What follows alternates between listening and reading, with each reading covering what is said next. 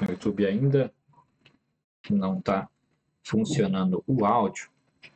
E agora, pelo jeito, tá com o áudio da câmera. Só um momento, esperando aqui dar certo. Mas eu acho que dá para a gente começar a falar.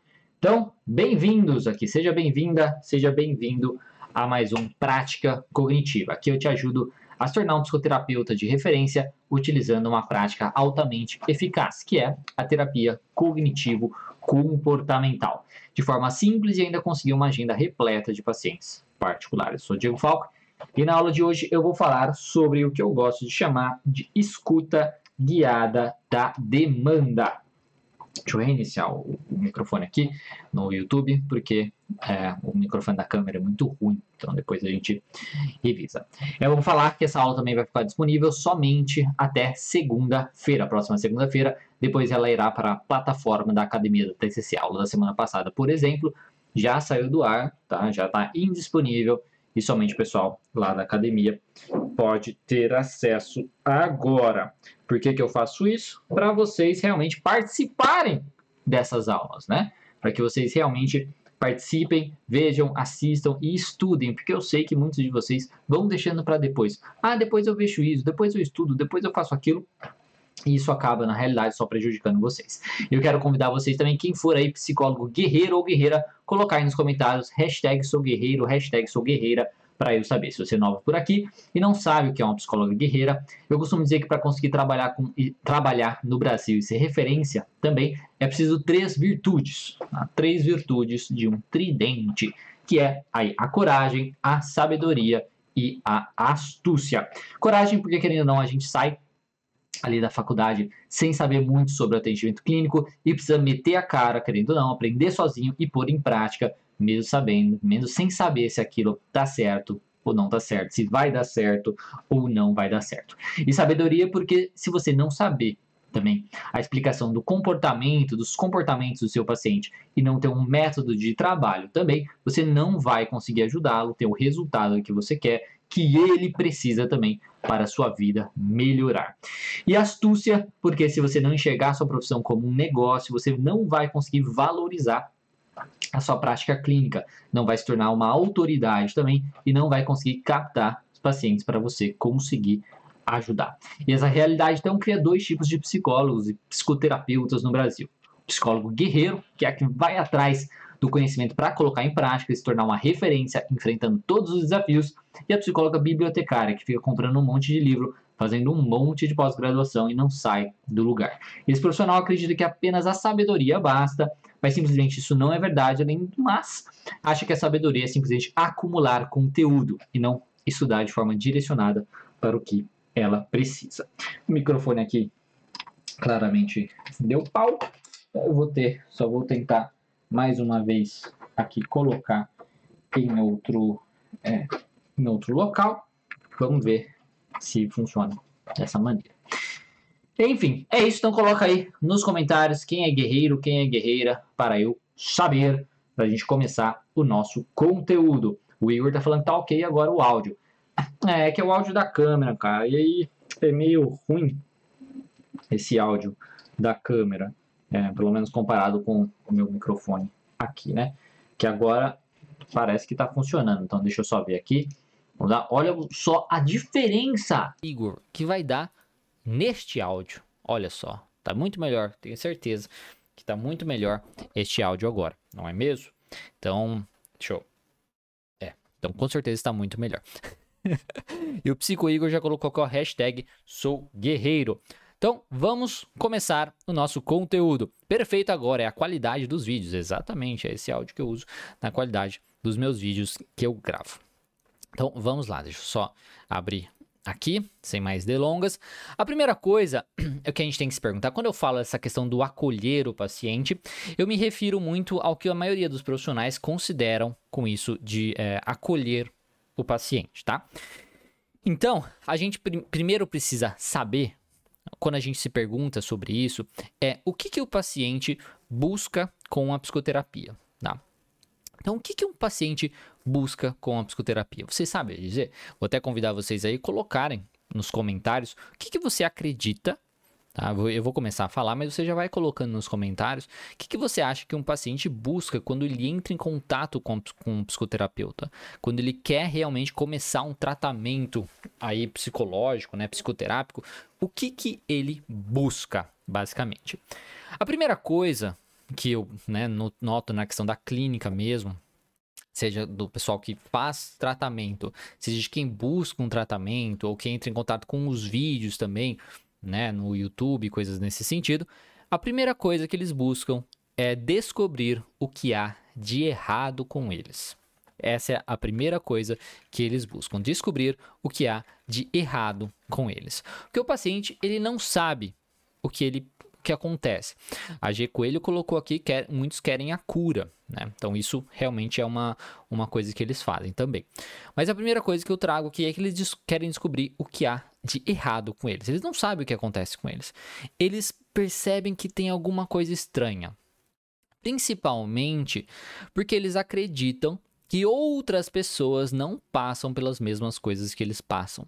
Que outras pessoas não sofrem com os mesmos pensamentos, que outras pessoas não têm pensamentos ruminativos, pensamentos intrusivos e obsessivos, que outras pessoas não sofrem tanto emocionalmente quanto eles, que outras pessoas não se comportam de forma tão disfuncional, não procrastinam, não têm falta de motivação, tá? Né? Que outras pessoas é, não sentem tanta ansiedade para fazer algumas coisas e por aí vai. Então, a primeira coisa que o paciente tem é que ele quer descobrir, poxa, o que, que está de errado comigo. Então, ele tem uma falta de uma informação aí, beleza? Essa é a primeira coisa que o paciente quer. Depois, ele quer descobrir se ele pode melhorar. Beleza. Então, alguns pacientes, eles sabem, então, que tem alguma coisa errada. Tá, cara, tem alguma coisa errada comigo.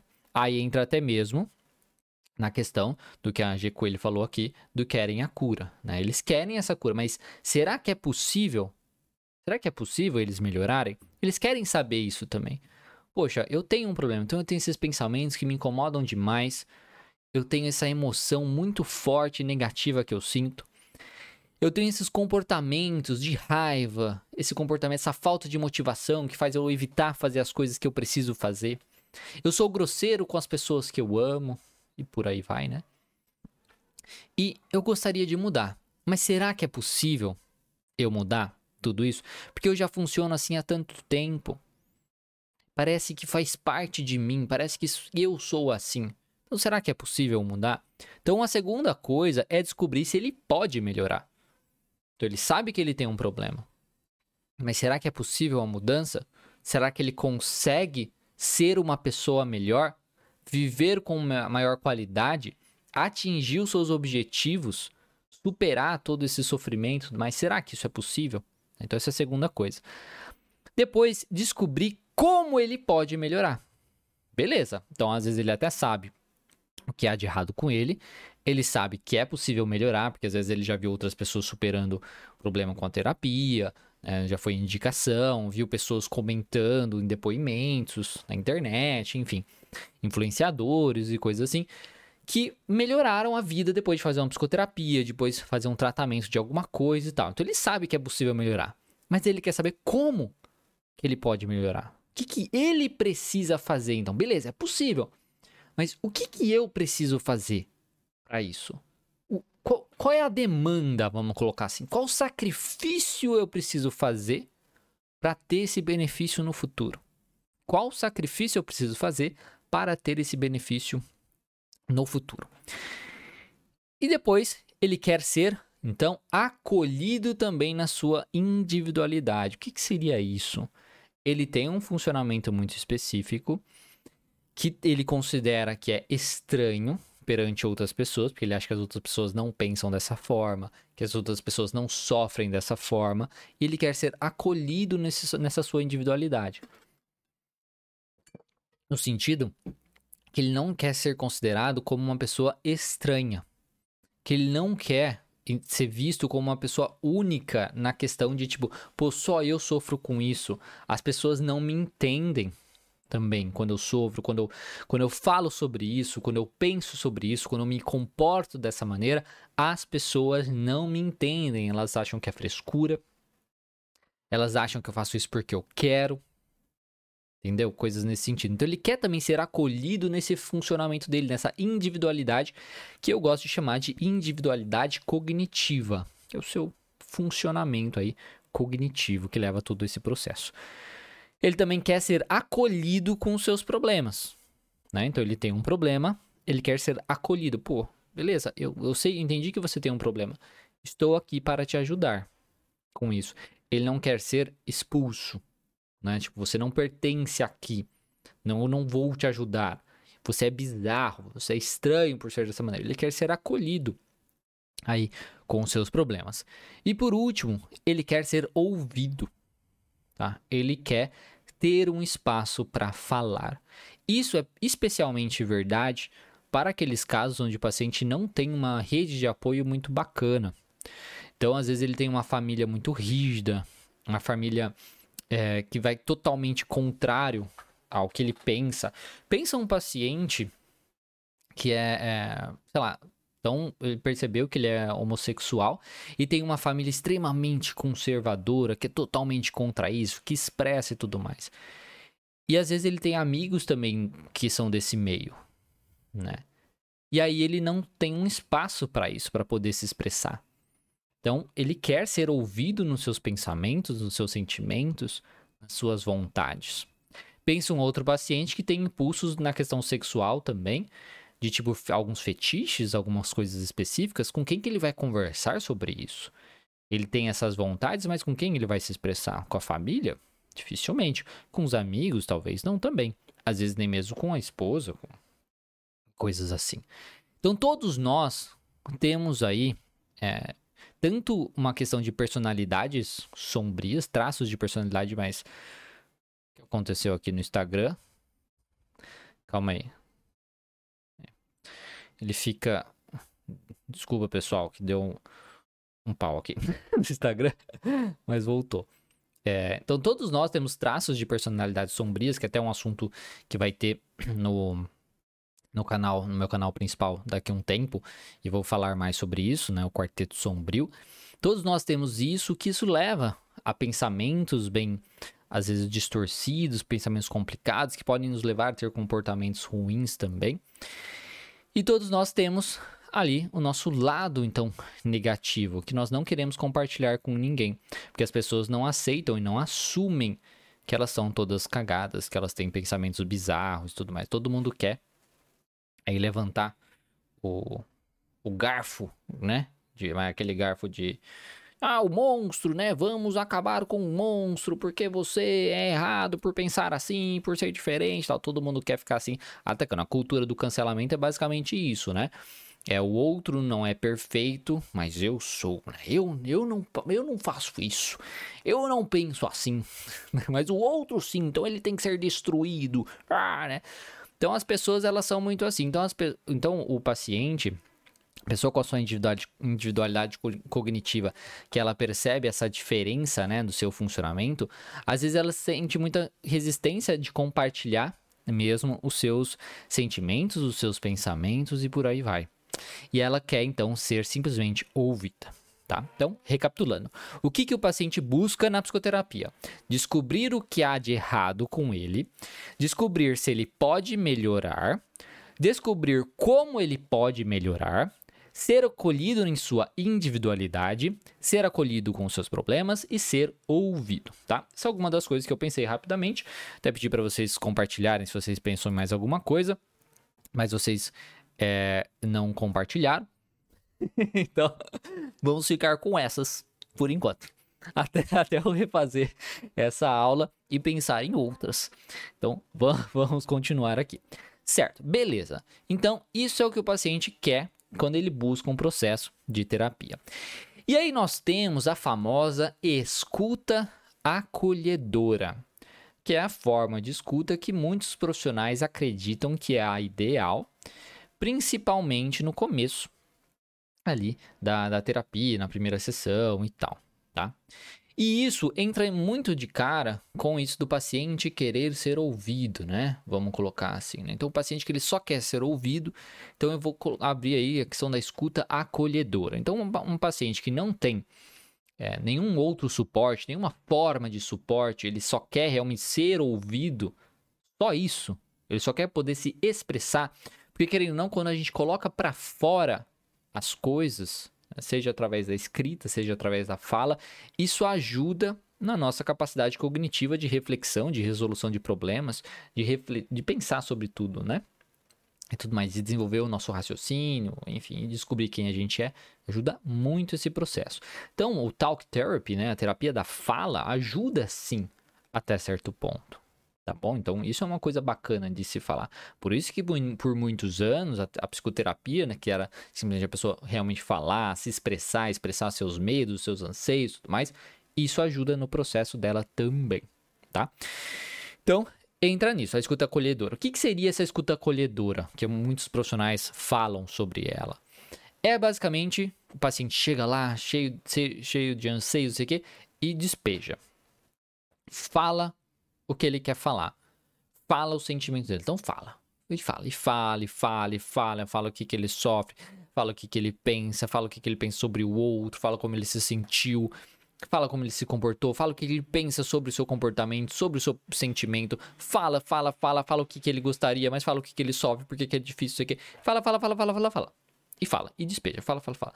Até certo ponto, ele sai né, daquela sessão de psicoterapia, por exemplo, se sentindo acolhido, né, até certo ponto, falando bastante, tirando um peso do seu peito, tá? Só que, como que, qual que é o problema disso? Nesse caso, o, o, o, o paciente, então, ele age de uma forma simplesmente falando. O psicoterapeuta, ele simplesmente escuta, fala, ah, interessante, ah, tá, fala mais sobre isso, né, não sei o que e tal, e vai Simplesmente deixando, deixando falar, falar, falar, falar. Então o terapeuta ele fica de uma forma bem mais passiva nesse processo, na ideia dele acolhendo o paciente, porque ele está simplesmente abraçando aquilo, deixando o paciente falar e tal. Qual que é o problema disso, tá? Qual que é o problema dessa questão da, dessa escuta acolhedora dessa forma? É que o paciente fala, fala, fala, fala, coloca para fora corre o risco dele falar de muita coisa negativa e acabar só isso estimulando as suas coisas negativas. E ele sai daquele processo de terapia sem nenhuma orientação, sem nenhum direcionamento. E aí, todos os outros motivos que muitas vezes o paciente busca psicoterapia não é alcançado. Com essa simples, com essa escuta acolhedora, de você simplesmente deixar o paciente falar, o paciente que só quer ser ouvido, beleza, ele vai gostar muito disso. Só que ele só querer isso, talvez não é tão comum de acontecer. Se ele só quiser isso, beleza. Mas se ele não quiser só isso, se ele quiser as outras coisas, isso não vai acontecer. Pense então, vamos lá. Descobrir o que há de errado com ele. Se o paciente só falar e o terapeuta não fizer nenhuma intervenção, ele vai descobrir o que está de errado com ele? Eu acho que já sabe que não. que não. É porque se ele descobrisse simplesmente ele ali falando, ele já saberia a respeito disso. Descobrir se ele pode melhorar. O paciente despejando tudo. Tudo, tudo, tudo. O que ele sente, o que ele pensa, os comportamentos, tudo mais, e o terapeuta só escutando. Ele vai descobrir se ele pode melhorar? Ele vai descobrir? Que é, que é possível ele melhorar do seu transtorno, da sua dificuldade, tudo mais. Descobrir como ele pode melhorar. Ele só falando também. Jogar fora. Ele vai descobrir como, o que, que ele pode fazer para melhorar.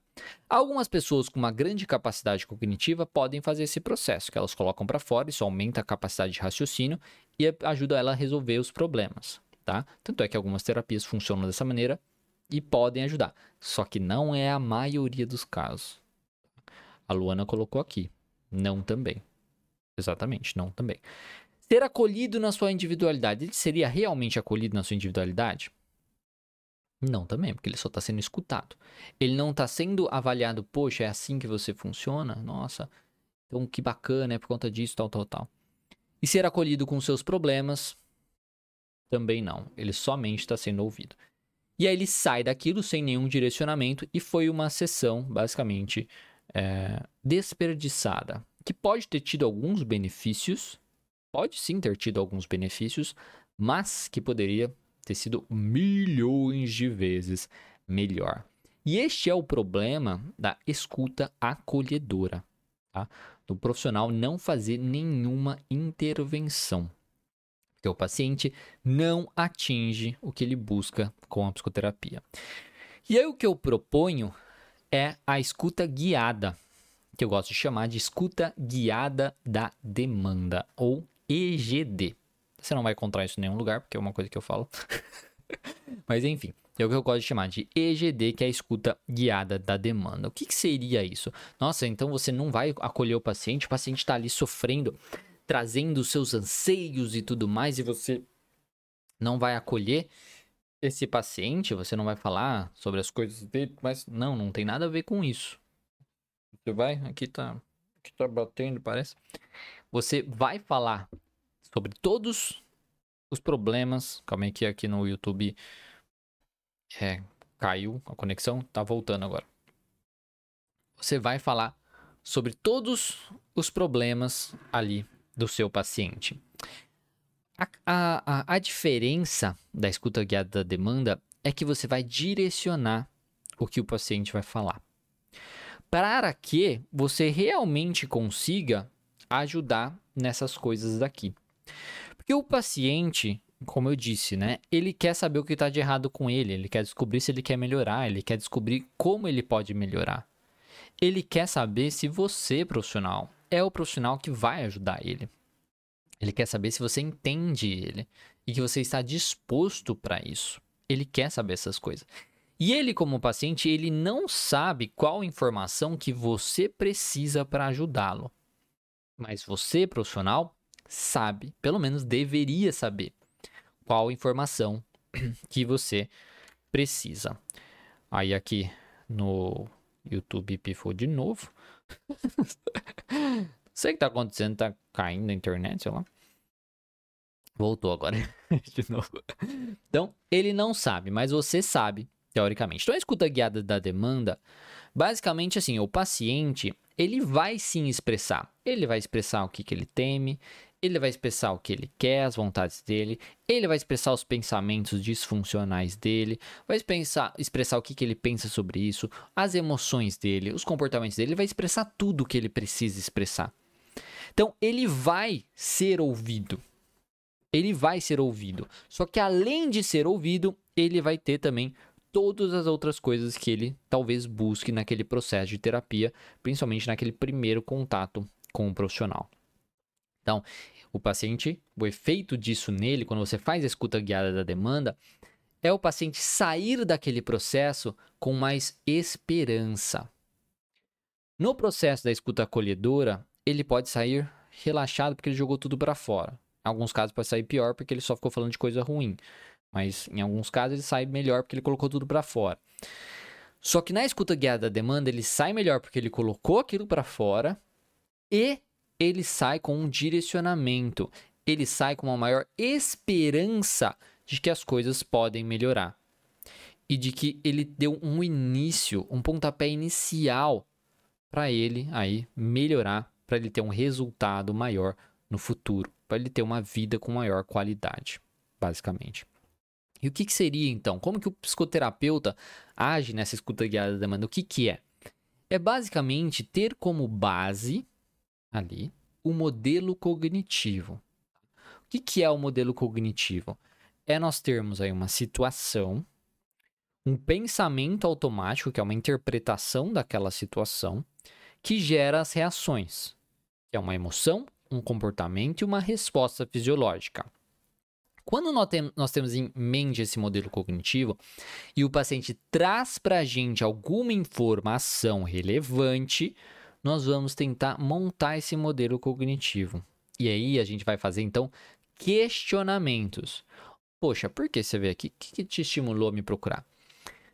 Nossa, eu ando muito ansioso. Muito ansioso. Beleza, você anda muito ansioso. Já acende ali. Plim, emoção, ansiedade. Certo. E aí, o que, que acontece? Se o paciente não falar naturalmente, você pergunta: o que acontece quando você sente essa ansiedade? Ah, isso me paralisa e eu acabo procrastinando as minhas atividades. Beleza. Então temos aqui a emoção e temos também o comportamento do paciente já. Né? Então isso me paralisa, eu tenho ansiedade, isso me paralisa e me faz eu procrastinar as minhas atividades. Oh, legal. E você sente alguma coisa com essa ansiedade? Como você se sente no seu corpo? Você percebe alguma alteração? Nossa, meu coração parece que vai sair pela boca. Opa, legal. Mais alguma outra coisa? Ah, não. Então é isso, ó, já temos uma resposta fisiológica disso. Tá. E em que situações que você sente essa ansiedade? Tem algum é, uma situação específica que costuma acontecer com frequência e tal? Pô, eu percebo que eu sinto essa ansiedade sempre antes de entregar um trabalho da faculdade.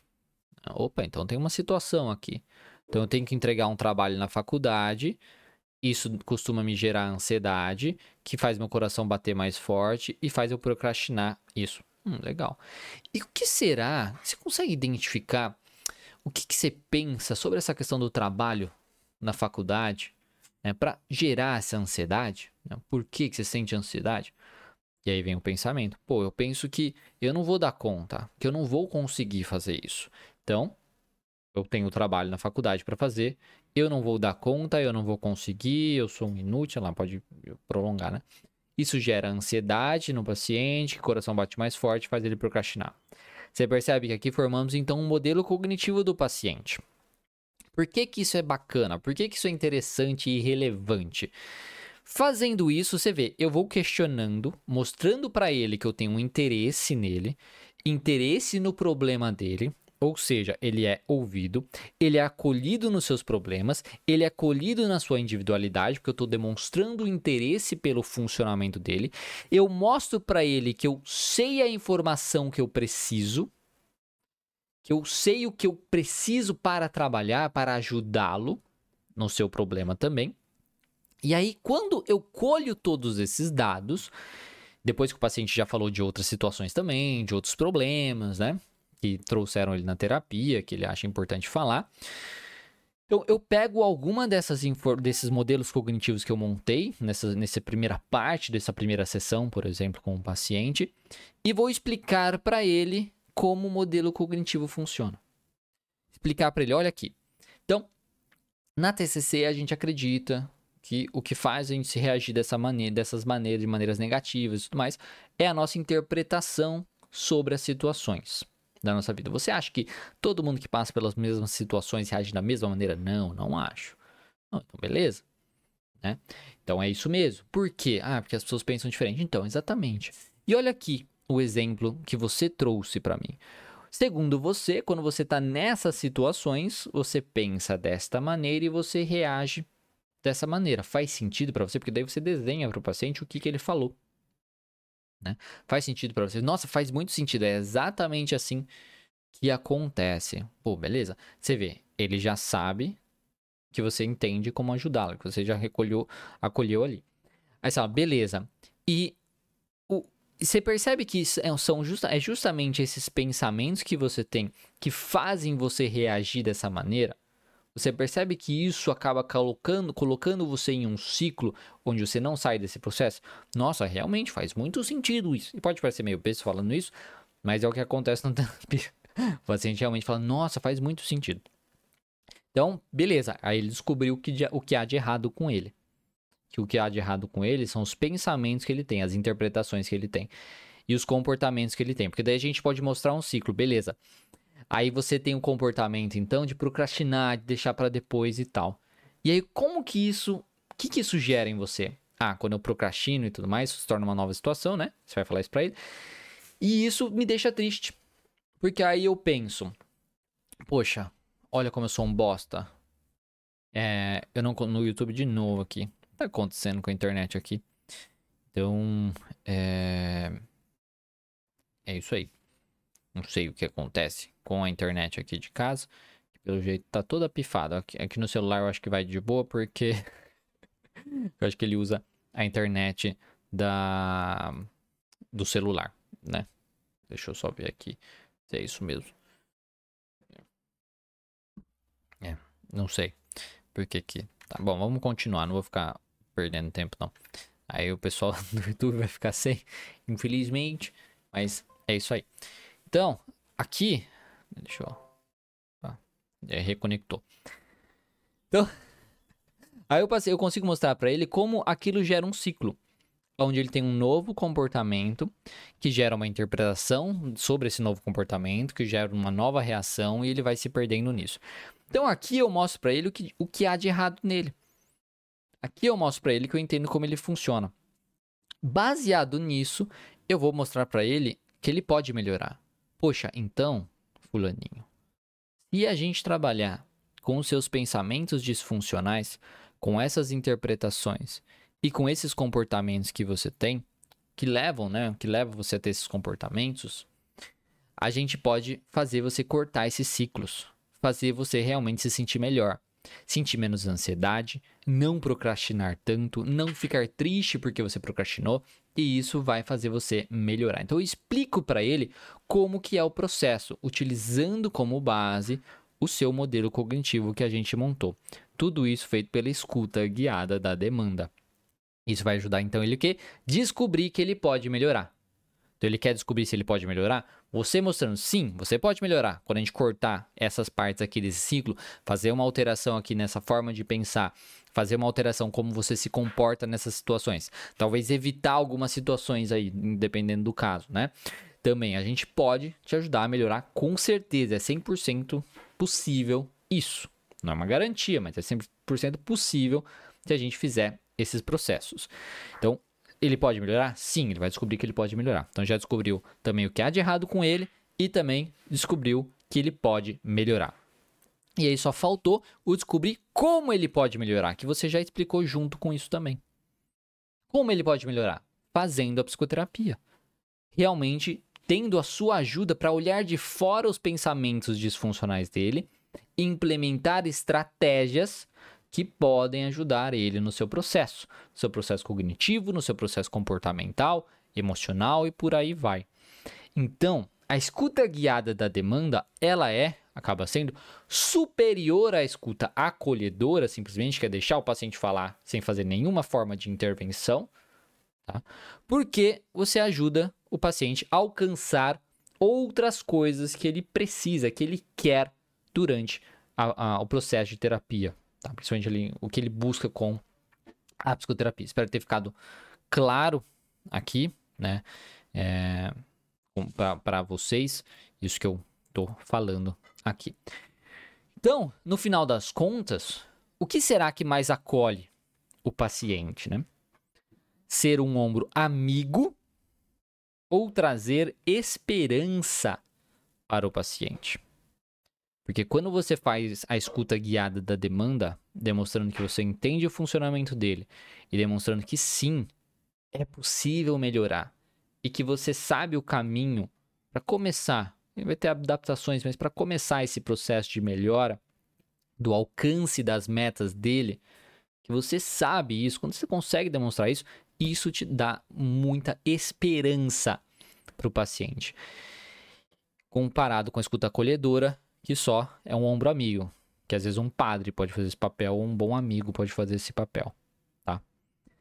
Então, e, e, a, e a esperança, ela tem um papel importantíssimo no processo de terapia, principalmente quando a gente fala de pacientes depressivos, de pacientes, por exemplo, suicidas, com pensamentos e ideações suicidas.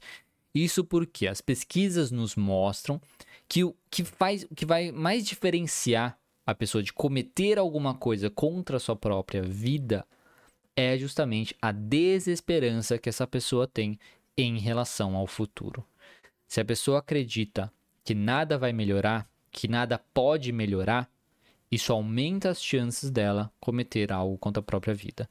Agora, se ela tem uma esperança de que as coisas podem melhorar, de que há uma saída, isso vai ajudar muito, muito, muito. Então, além de ajudar pacientes de forma geral com essa questão da esperança, com tudo que eu falei que ele busca na terapia, em alguns pacientes, no caso pacientes depressivos, pacientes com ideações suicidas e tudo mais, vai ajudar também no desenvolvimento, no fortalecimento dessa esperança de que ele pode melhorar, de que ele vai conseguir sair do estado que ele está. Então ajuda muito nesse processo. Além disso, quando temos uma, essa questão de achar, de acreditar que o futuro será melhor, que as coisas podem melhorar, isso é o que nós chamamos de otimismo, dentro principalmente da psicologia positiva. É uma pessoa mais otimista, é uma pessoa que tem uma expectativa melhor do futuro que ela acredita que as coisas podem dar certo, que as coisas podem melhorar. Então tem um pouco de relação com esperança. Tá? Então uma pessoa otimista, ela se torna também quando a gente dá essa esperança para ela. E isso tem pesquisas que demonstram que o otimismo, essa versão da psicologia positiva, está completamente ligado a doenças cardíacas, no sentido de diminuição da, do, de frequências cardíacas, de aparecimento em frequências cardíacas. Isso em comunidades, em pessoas que são mais otimistas. Elas têm menos doença cardíaca e isso acaba aí aumentando também a longevidade das pessoas. Então, meu povo, é isso que a escuta guiada da demanda pode começar a fazer com o seu paciente. É introduzir naquele começo de processo de terapia a esperança naquele paciente, que vai ser muito importante para ele melhorar no médio e longo prazo e para ele se sentir mais animado para começar o processo e também para colocar em prática aquilo que é para ser feito durante o processo de terapia, tá? Então é isso que eu tinha para falar para vocês hoje, diferença aí da escuta acolhedora e da escuta guiada da demanda. Então, por isso que o tema da aula de hoje é não acolha o seu paciente. Nessa visão que eu tô falando. Não quer dizer que a escuta guiada da demanda não acolha. Ela, acolhe sim. É só nessa visão do, da escuta acolhedora que eu tô falando. tá certo? Então é isso. Espero que vocês tenham gostado. Lembrando que é, é, essa aula aqui vai ficar disponível somente até a próxima segunda-feira. Então, se você quiser revisar, revise até lá. Depois ela será retirada do ar e vai para a plataforma aí da Academia da TCC. Tá certo? Então é isso. Espero que tenham gostado. O Igor já colocou aqui, ó. Muito obrigado pelo conhecimento agregado. Que bom, fico feliz. A própria psicoeducação vai colaborando para o atendimento do paciente. Sim, exatamente. E é isso mesmo. A Flávia, adoro o conteúdo. Que bom, fico feliz. E a S. Lins também, obrigada. De nada. Espero que vocês continuem aí é, seguindo. E é isso tá? Qualquer coisa é só falar. Uma excelente semana para vocês e até semana que vem, onde teremos mais uma live. Lembrando, se você, você tem somente até segunda-feira para rever esse conteúdo e tudo mais.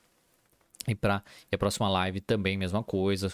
E a gente só vai fazendo isso por uma, uma, uma é, por sete dias, tá bom? Seis dias, né? Na verdade. E a Luísa também, muito bom. E o Recondido, é, muito obrigada. Que bom também. E a Timil também. Muito obrigado, adoro os, todos os seus conteúdos. Que bom, fico feliz. E a Vanete, essa aula foi ótima, parabéns. Fico feliz. E a Tibéria falou: qual o seu Instagram? Esse daqui é o Instagram da Academia da TC, o meu é Terapia Cognitiva Online. Tá? Então procura Terapia Cognitiva Online e você consegue encontrar o meu Instagram. Se eu não me engano, é o único Instagram que este Instagram da Academia da TC segue. Se eu não me engano, dá uma olhada lá.